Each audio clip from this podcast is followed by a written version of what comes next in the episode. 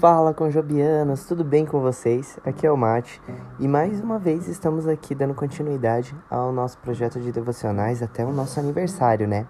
E hoje, dia 3 de novembro, nós temos por tema Nova Humanidade e a nossa escritura base se encontra em Atos capítulo 2, versículo de 1 até o 12. Quando ouviram o som das vozes, vieram correndo, pois cada um deles ouvia o seu próprio idioma. Versículo 6. Ao visitar uma galeria, Tate Modern, em Londres, uma peça de arte chamou a minha atenção. Era uma torre gigante feita de centenas de rádios antigos que fora criado pelo artista brasileiro Cildo Meirelles.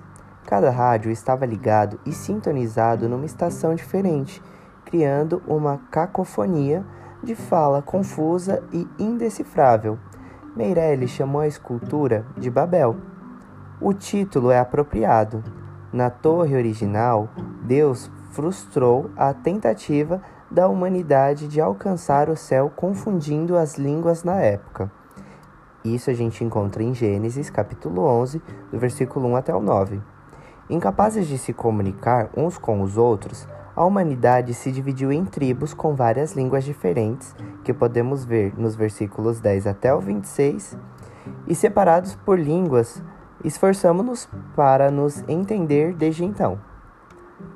Há uma segunda parte na história, quando o Espírito Santo veio sobre os primeiros cristãos no Pentecostes.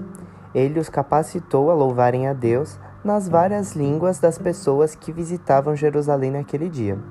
Através desse milagre, todos ouviram a mesma mensagem, independente de nacionalidade ou idioma a confusão de Babel fora revertida. Em um mundo de divisão étnica e cultural, isso é uma excelente notícia. Na pessoa de Jesus, Deus está formando uma nova humanidade de toda nação, tribo e língua. Apocalipse capítulo 7, versículo 9 nos diz isso. Naquela galeria, imaginei os rádios sintonizando um novo sinal e tocando a mesma música para todos ali a graça eterna de Jesus. Esse texto foi escrito por Sheridan Voicey e espero que tenha falado ao coração de vocês, né? Como falou ao meu. Nosso aniversário já está chegando, galera, e nós pedimos para que vocês continuem nos acompanhando nas nossas redes sociais, no grupo do WhatsApp, no Instagram, no Facebook, no YouTube e aqui também no nosso podcast no, no Spotify. Um grande abraço, fiquem todos com Deus. Até mais.